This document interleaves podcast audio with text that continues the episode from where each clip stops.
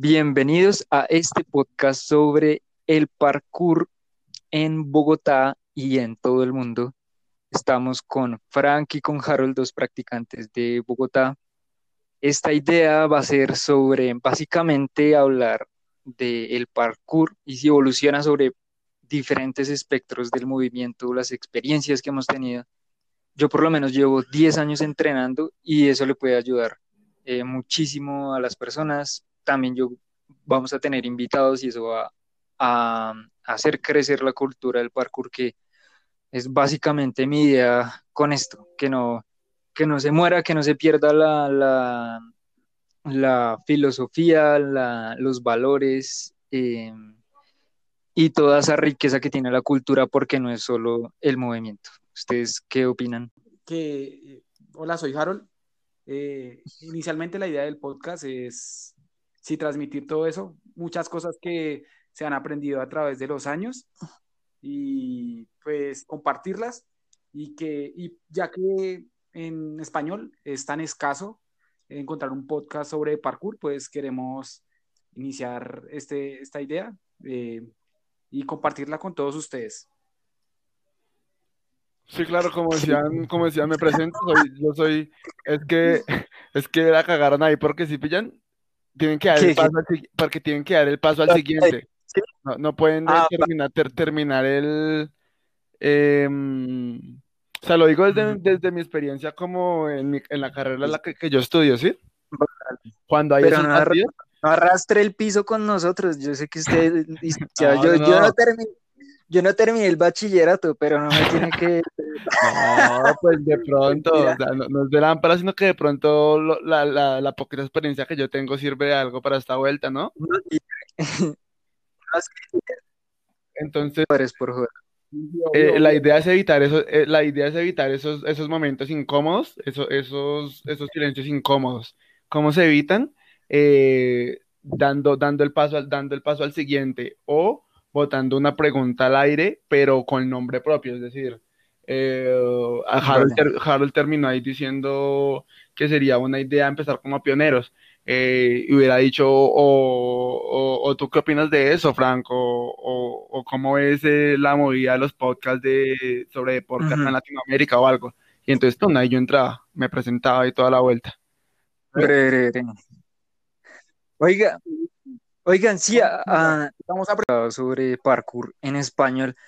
Yo por lo menos he visto dos podcasts hasta ahora que son en inglés.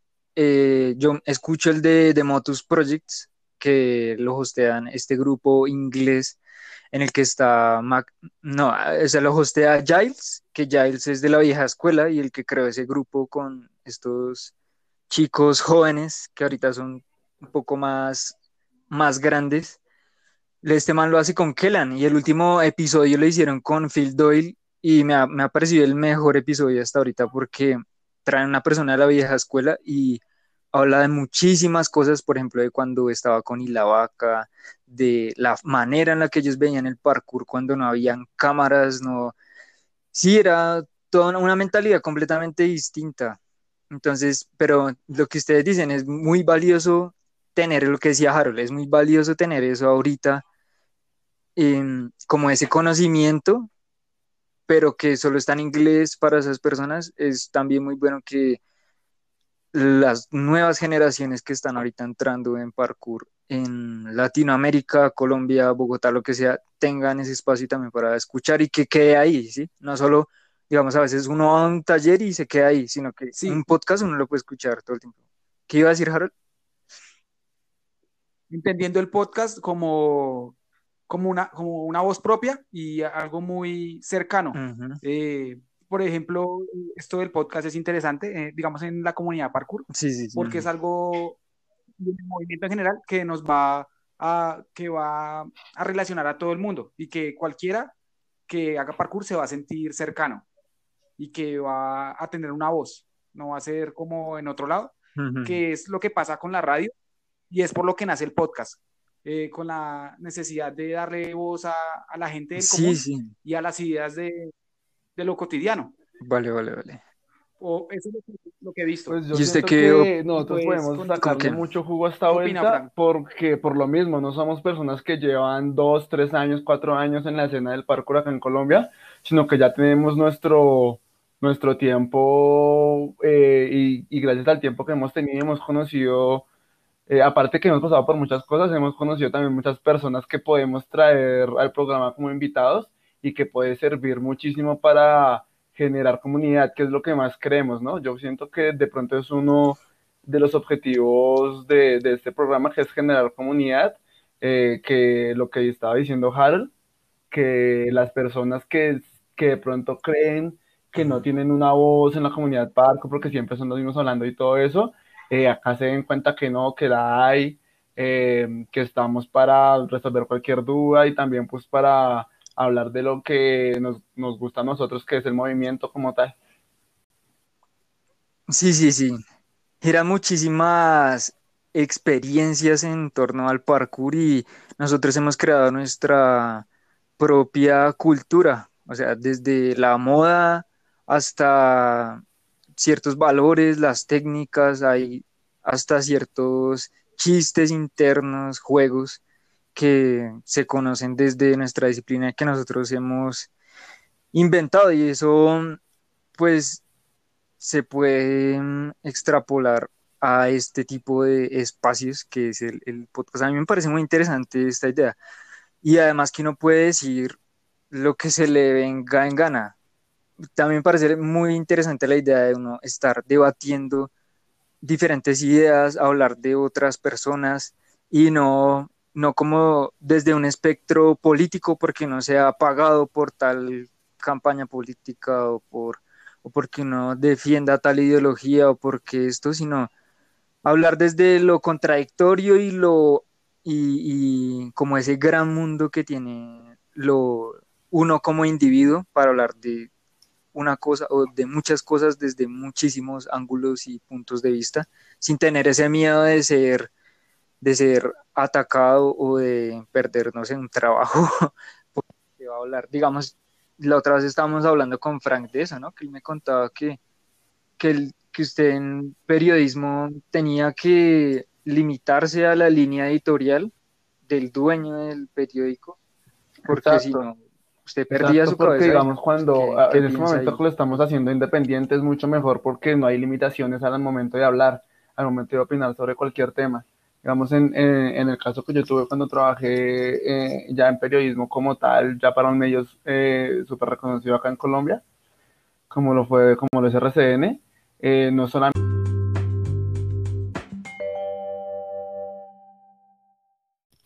Es que ese- es que- porque un día puede levantarse pensando sobre, por ejemplo, sabe, hoy yo estaba leyendo, el, leyendo lo que escribió Phil sobre los descensos.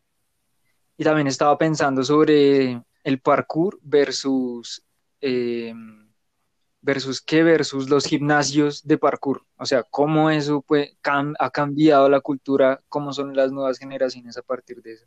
Entonces eso crea un, sí, todo un Sí. tema, ¿sí pilla? Pues es que ese es, son dos, dos mundos. Por ejemplo, lo que usted decía ahorita de, hablando de Motus y hablando de Phil, eh, yo encontraba ahí el, el contraste, eh, digamos, de los años, porque no sé, yo supongo que llevará 15 años o muchos años entrenando. Y Motus, que, es, que son, son manes que entrenan muy bien, son muy buenos, pero eh, en, en el parkour Ujú. eh, son muy nuevos que también llevan su tiempo, ¿no? No son tan nuevos, pero en Sí, sí, comparación sí. A, a Phil y, a, y la vaca y toda esa gente en, en Inglaterra. Y es lo mismo con, con lo que, pues hablando de los gimnasios y, y del parkour de hace muchos años. Imaginar un gimnasio era, era, pues comenzando que eran escasos y que era una idea por allá lejana.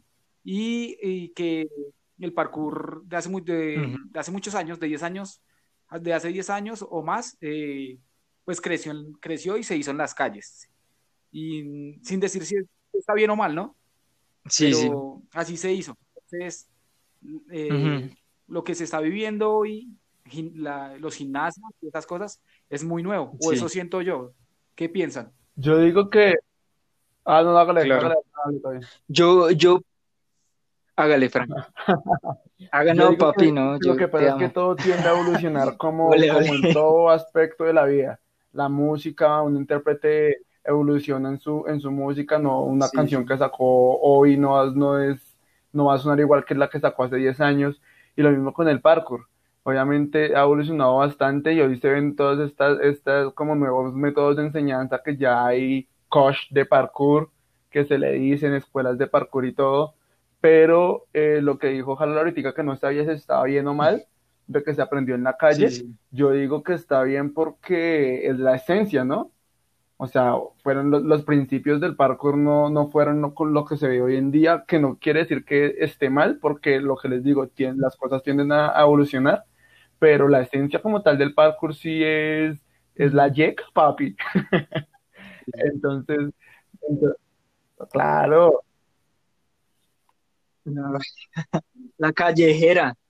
Sí, yo en eso opino lo mismo. A mí, a mí se me viene a la cabeza una imagen que es esa de Bruce Lee, eh, yendo a, como a, viendo un montón de gente de karate y los observa como diciendo, parecen máquinas, o sea, parece una producción de, de, de máquinas, no hay nada natural ahí, no hay espontaneidad, no, no se parece nada a la lucha real. Entonces me parece que en cierta medida cuando las cosas llegan a masificarse y a, y a quedarse en, como en un aisladas, porque hay una, especie de aislamiento y una especie de, de- un sentido de, de seguridad, de que eso es lo que ha- hacen las grandes estructuras del capitalismo, que es aislar a la gente primero en su mente para que no use su cuerpo y que se preocupe solo por producir, trabajar y aislarlas en sus casas. O sea, ya en la casa uno tiene todo, ¿para qué salir?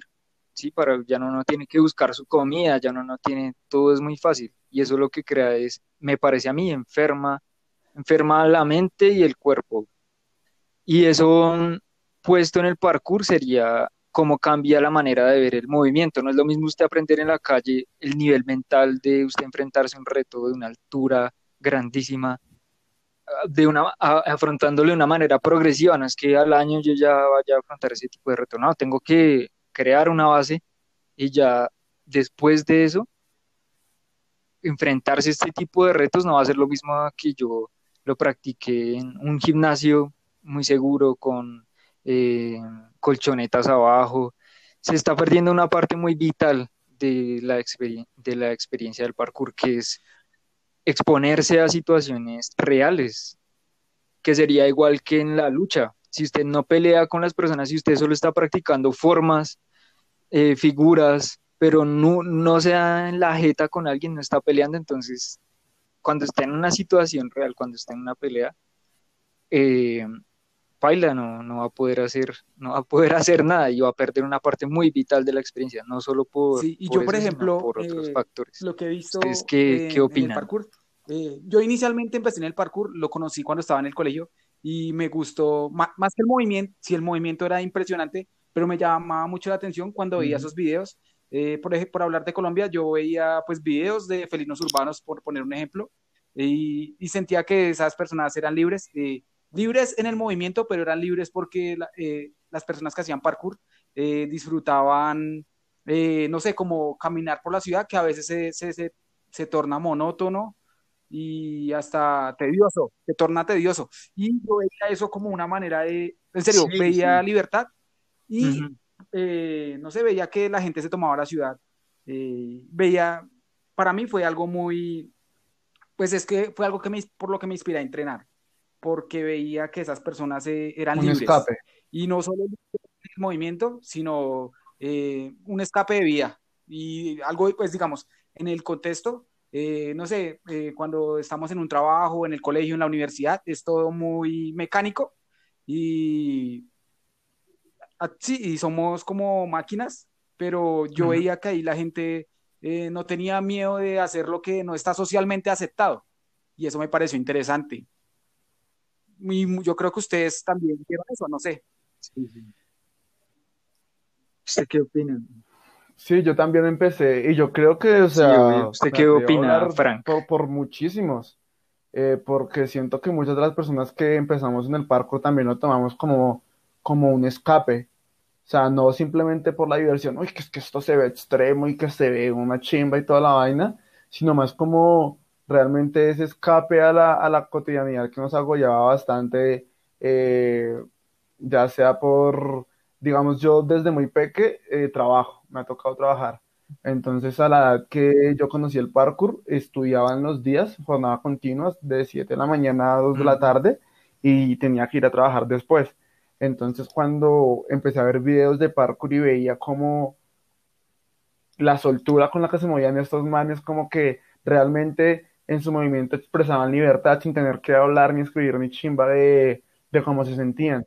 Se, veía realmente que, que, la pasaban bacano, que, que eran de alguna forma por algunos momentos breves libres. Entonces, eso también fue una de las cosas que me impulsó, que yo sentía que necesitaba en ese tiempo. Eh, yo siempre he sido deportista, desde los ocho años he estado en, había estado en academias de fútbol.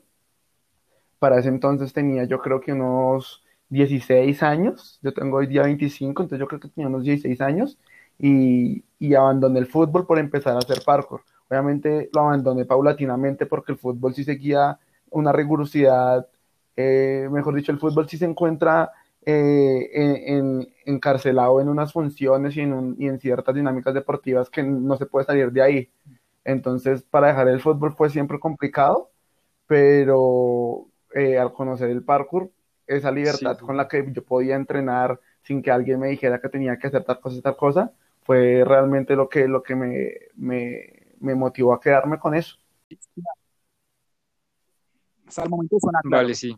Entonces lo que, pillen, lo que yo estaba diciendo era que, em, que uno se va encontrando que la diferencia, digamos, a que usted no siga las reglas en el fútbol es que usted pierde el juego, pierde un campeonato, pero digamos, si usted no la sigue en el parkour, usted tiene el riesgo de que puede perder su vida o que eso le puede costar una lesión a largo plazo, una lesión crónica. Entonces, es más, me parece que es más, hay que tomárselo más en serio, ¿no? Y, y el problema de la manera en la que se muestra por ejemplo, Instagram muestra, no, muestra no se muestra mucho el proceso que hay detrás, sino solo el salto, como por decirlo así. Aunque no está mal, porque usted cuando se va y se enfrenta a ese reto para poder hacerlo de esa manera tan limpia como uno la ve en otras personas, uno tiene, uno se puede decir intentándolo que necesita muchísima experiencia, agudeza para poder entender eso.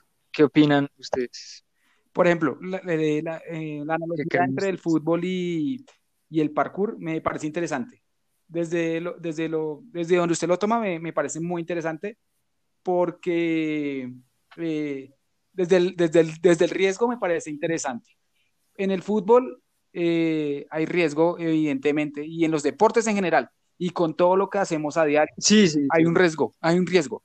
Y, pero en el parkour el riesgo es muy elevado y a veces por, la, por lo cotidiano o lo común que se nos, se nos hacen los movimientos, eh, olvidamos ese riesgo. Y eh, pues porque uno interioriza los movimientos y hasta eh, la seguridad se gana con, esas repeticiones de, varios años. Pero no hay que dejar de lado la conciencia y tampoco hay que despreciar el miedo. En, el, hablando del y encontraba algo muy chévere en el fútbol, imaginando, ahorita hablando, eh, recordando, y es que cuando uno va al parque hay mucha gente que juega fútbol y esas personas no esperan nada, no solo jugar fútbol y ya.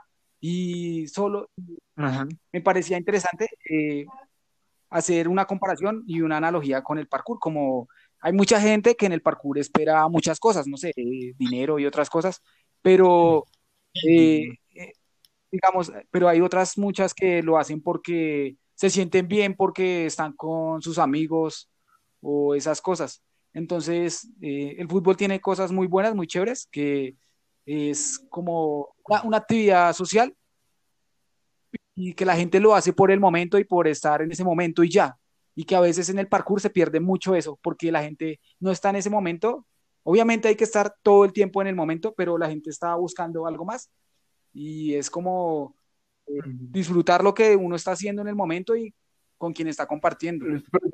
Sí, sí, pues eso me parece un, un, buen punto, pero quiero que, digamos, eh, nos devolvamos a cuando empezamos. Lo que pasa es que yo digo que esta respuesta la, eh, la hace el tiempo, porque cuando nosotros empezamos a, a, practicar parkour tampoco esperábamos nada. Lo hacíamos simplemente porque nos gustaba movernos, divertirnos, aprender movimientos. Eh, queríamos sacarnos un gato, un dash, aprendernos, descamillábamos, hasta disfrutábamos los totazos sin esperar nada cambio, sino simplemente aprender y, y pasarla bien con, con, la gente con la que uno estaba haciendo. Es como la misma analogía que estaba haciendo Harold con el fútbol, pero entonces les pongo este ejemplo. Si un pelado empieza igual, de peque, jugando fútbol y va progresando, entonces ya empieza en una escuela que le va bien y esta escuela va a otra y a otra, eh, porque así es como funciona en el fútbol, y va progresando de, de, de manera paulatina, eh, hasta un momento en donde ya no espera solamente divertirse, sino que ve que en el fútbol puede tener un, un futuro económico de pronto asegurado entonces ahí ya el pensamiento del nene no es el mismo que cuando empezó años atrás de que solamente lo hacía por diversión. Ahí ya viene el pensamiento de que, oh, madre, soy bueno y puedo sacar provecho de esto. Yo creo, en mi caso, en mi caso no, no, eh, no, es, no es así en el parkour porque yo tengo una autoestima súper mala en cuanto a mi, mi, rendimiento en el parkour, pero siento que sí es el caso de, de, de, muchos practicantes de parkour que ven que, que son buenos y que hoy día le pueden sacar un provecho pero eso no quiere decir que desde un principio hayan pensado eh, en eso. En un principio solamente pensaron en divertirse. Mm. Quería como dejar esa, esa reflexión ahí. Sí, obvio. Eh, y yo creo que al final, pues todos tenemos que participar en esta maquinaria económica, social y política, por muy anarquistas que nos sintamos. Y eh, es preferible trabajar en algo que a uno le guste, ¿no? Y tal vez venderse un poco hasta a no venderse y estar trabajando en algo que uno realmente no le apasiona en el que uno va a pasar la mayor parte de su vida haciendo eso, porque es muy difícil cobrar por algo que uno ha hecho muchísimo tiempo gratis y que lo hace uno con pasión.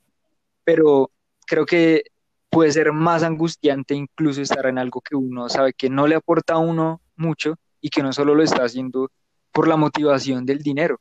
En cambio, si se hace solo desde la motivación de esto me apasiona y además puedo ganar dinero con esto, tal vez llega hasta el punto en que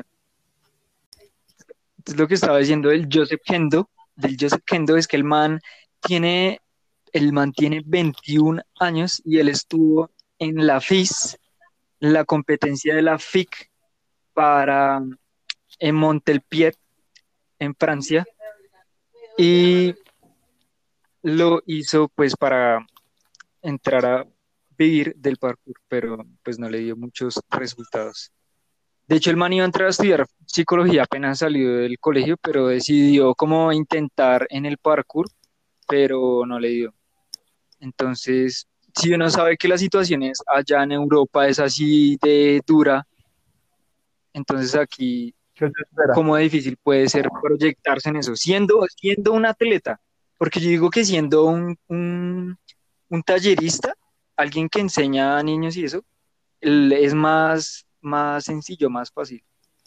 En términos de tener algo a largo plazo, que usted le genere ganancias y que pueda vivir de eso. Claro, porque es más seguro. Pero Sí, y si usted se lesiona y tiene la competencia la semana, baila, eso, ese puesto se lo van a dar a, otro, al que esté ahí. ¿Qué opinan ustedes? Sí, pues es más difícil, es más difícil y pues son contextos diferentes. Eh, de, de, vivir del parkour es un tema controversial, por siempre lo ha sido. Eh, Sí, sí. Estoy de acuerdo en, que la gente puede vivir del parkour, porque eh, no solo lo exige, no, no, es el parkour, es el sistema en el que vivimos. Necesitamos trabajar para vivir. Es casi que es, la, es una necesidad. Y qué mejor que, hacer, que hacerlo, qué mejor que vivir de algo de lo que a uno le gusta. Pero pienso que no debería ser la base del entrenamiento. Digamos que uno no Ajá. entrenar pensando en eso, y pues me parecía severo lo que decía Fran sobre eh, cuando el niño empieza pues haciendo con el fútbol, que empieza a entrenar y se vuelve muy bueno y luego espera algo de eso. Eso me parece muy válido, porque eh, empezó entrenando desinteresadamente y de nuevo de, de, vivir del parkour, que es un tema controversial y que siempre lo ha sido. y para mí es muy válido y que y, no está mal, para mí no está mal. Eh, hay que aclarar eso y, las personas que tienen la idea y que buscan vivir del, del parkour tienen toda la, eh, o sea, sí, eh, para mí lo que está mal es cuando alguien entra y empieza a entrenar y con la idea de querer recibir dinero, porque ya no es un gusto desinteresado y ya es un gusto eh, que busca algo más y no sé, creo que el, el parkour se convierte en, otra cosa. Pero es totalmente válido cuando alguien busca vivir de lo que y a, lo que le ha dedicado tanto tiempo. Y Fran hacía la analogía con el chico que entrena fútbol y que empieza en, eh, jugando fútbol y solo por gusto y se vuelve muy bueno, pero luego él busca la posibilidad de vivir de eso. Me parece totalmente válido porque es una manera de seguir haciendo lo que a uno le gusta y